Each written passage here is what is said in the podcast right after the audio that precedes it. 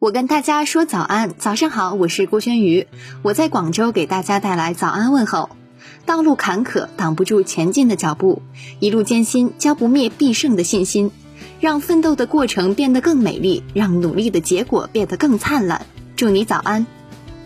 大家早上好，这里是早安南都，我是实习主播嘟嘟玉洁。大家刚刚听到的是早安南都的特别环节，我和大家说早安。欢迎大家向我们投稿，把你的早安问候传递给更多人。今天是四月一号，星期五。昨夜今晨热点新闻，一起来关注。来关注社会热点。近日，微信就扫码点餐强制关注公众号的行业现象发布了整改结果。结果显示，经过长时间探索整改，扫码点餐强制关注公众号已经下降百分之九十五。针对剩下难以通过主动排查发现的百分之五，微信方面也在公众号投诉入口新增了扫码点餐强制关注的专门入口。如果大家吃饭的时候遇到违规行为，可以点击该公众号右上角的投诉页面进行相关投诉。此外，针对餐桌上已有的点餐码，如果商户和服务商全部更换，成本很大的情况，微信专门为商家提供了一个接口，可以实现扫原有点餐码，直接跳转小程序，不用更换任何实体物料，进行低成本整改。来关注财经资讯，广州市民终于可以用上数字人民币了。三月三十一号，南都记者发现，通过试点银行 APP 和数字人民币 APP，成功完成了充值。根据测试，只要先开通数字人民币账户，并在数字人民币钱包中充值，在广州的市民就已经可以用数字人民币支付方式，在线上线下的场景中进行消费。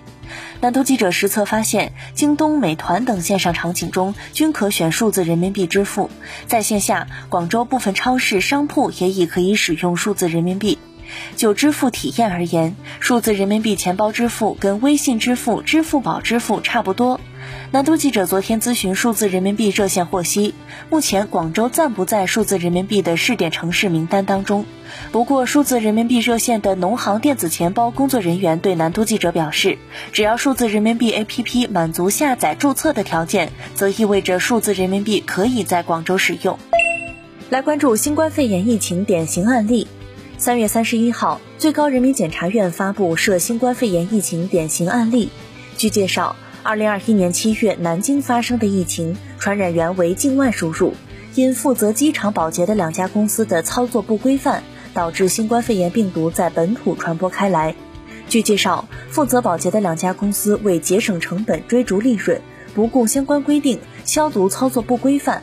二零二一年八月九号，江苏省公安机关先后对某卫生公司、某环境公司以涉嫌妨害传染病防治罪立案侦查，并对相关负责人员采取指定居所监视居住和取保候审措施。九月十六号，江苏三级检察机关成立联合办案团队，同步派员开展提前介入工作。两家公司共有五人以涉嫌妨害传染病防治罪被逮捕。来关注民生资讯。澳门特区政府再向澳门居民派钱。四月一号起，特区政府将推行二零二二年度现金分享计划，向永久性和非永久性居民分别派发一万澳门元和六千澳门元。南都记者梳理发现，从现金分享计划被提出至今，澳门特区政府已连续十五年向澳门居民派钱，派发的金额也持续上升。官方数据显示，在2008年，特区政府向永久性居民每人发放五千澳门元，非永久性居民每人发放三千澳门元。当年总受惠人数有五十三万四千六百七十二，共发放金额约二十五点四五亿澳门元。如今，永久性居民的金额已上升至一万澳门元，非永久性居民的金额上升至六千澳门元，预计七十三点九万人受惠。来关注行业资讯。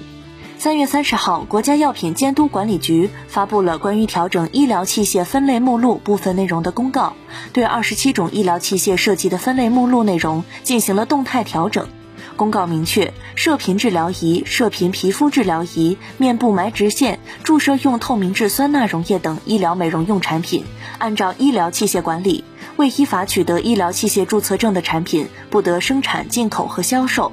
公告指出，除射频治疗仪、射频皮肤治疗仪之外，其他产品都是公告发布之日起实施。